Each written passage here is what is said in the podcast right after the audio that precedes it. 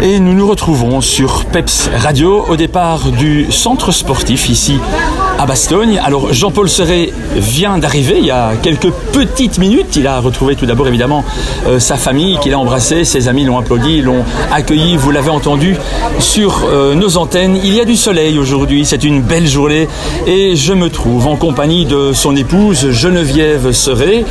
Geneviève Serret, quelle est votre réaction lorsque vous le voyez arriver là? Le soulagement. Parce que malgré tout, seul, tout seul, contre l'adversité, qu'elle soit euh, la, température, météo, euh, euh, pas de logement, c'est pas évident. Maintenant, il avait vécu des choses plus graves. Dans, ce cadre-ci, bah, il y avait personne qui lui tirait dessus. En gros, hein, bon, j'exagère un petit peu, mais bon, il a été en territoire de guerre. Et là, le danger était, mais il était professionnel. Madame Serret, quelle a été votre réaction, quel a été votre, votre sentiment lorsque votre mari Jean-Paul est arrivé au Cap Nord le jeudi 28 juillet, après avoir parcouru ben, la moitié de son défi, soit plus ou moins 3700 km Comment vous vous sentiez ce jour-là? Très fier? Euh, très très fier de mon mari. Euh, je savais qu'il était capable de faire beaucoup de choses, mais je trouve quand même que compte tenu de son âge et de sa pathologie, malgré tout, c'est un exploit. Alors ce voyage à vélo, il l'avait méticuleusement préparé. Euh, Comment l'avez-vous soutenu durant ces, ces deux mois?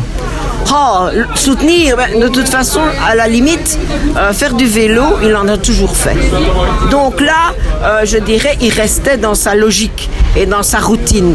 Et puis, le nombre de kilomètres s'est augmenté et évidemment, l'absence, façon de parler, l'absence, hein, la longueur du des trajets euh, devenait de plus en plus importante et parfois c'était deux fois par jour.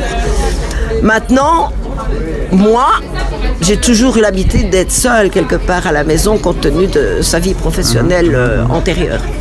Ce soir au repas, est-ce que ça va changer un petit peu de ce qu'il a, de ce qu'il a mangé durant Ah, ces je derniers pense jours? que oui. Ah oui, oui, oui, oui, oui, j'ai, pré- j'ai- j'ai prévu un, un gros risotto scampi avec plein de trucs euh, dedans. Donc euh, ça va le changer certainement. Il va enfin remanger euh, normalement, je vais dire.